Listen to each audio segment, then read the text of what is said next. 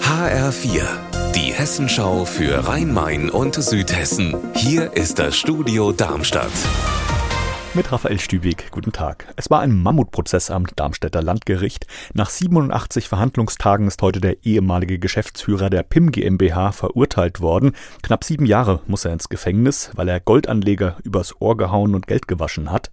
Die Schadenssumme beläuft sich auf rund 14 Millionen Euro. HR-Reporter Mike Markloff haben die geprellten Anleger denn eine Chance, jetzt ihr Geld wiederzusehen? Allenfalls anteilig. Der Richter hat eben bei der Urteilsverkündung gesagt, 15 bis 20 Prozent der Schadenssumme könnten ausgezahlt werden. Auf dem Großteil werden die Anleger aber wohl sitzen bleiben. Und das ist vor allem bitter, weil eben nicht nur Ärzte oder Unternehmer Geld angelegt haben sollen, sondern auch Handwerker, Metallbauer oder Arbeiter. Sie haben das Geld als Altersvorsorge bei der PIM investiert und der Großteil des Geldes ist wohl futsch. Die Polizei ermittelt weiter nach den tödlichen Schüssen in Frankfurt-Rödelheim gestern Abend. In der Nähe der U-Bahn-Station Hausener Weg hatten Anwohner Schüsse gehört und die Polizei alarmiert. HR-Reporterin Andrea Bonhagen, was ist dann passiert? Ja, die Anwohner sind dann rausgegangen und haben auf dem Bürgersteig einen verletzten Mann gefunden und noch erste Hilfemaßnahmen versucht. Vergeblich.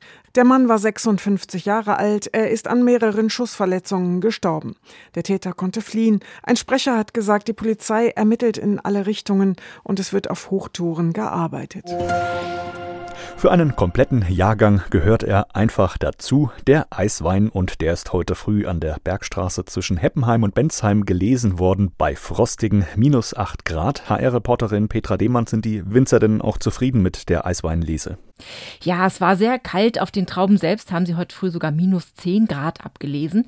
Da friert das Wasser in den Trauben ein und die Kristalle bleiben in der Presse zurück. Das hat auch alles gut geklappt, zumal die Winzer auch die Türen zur Presse vorher aufgemacht hatten, damit auch die schön kalt ist und die Trauben nicht tauen.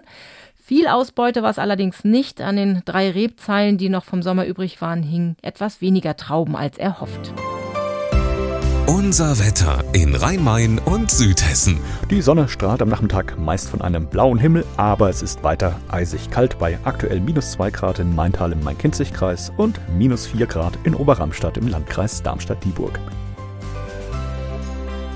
Ihr Wetter und alles, was bei Ihnen passiert, zuverlässig in der Hessenschau für Ihre Region und auf hessenschau.de.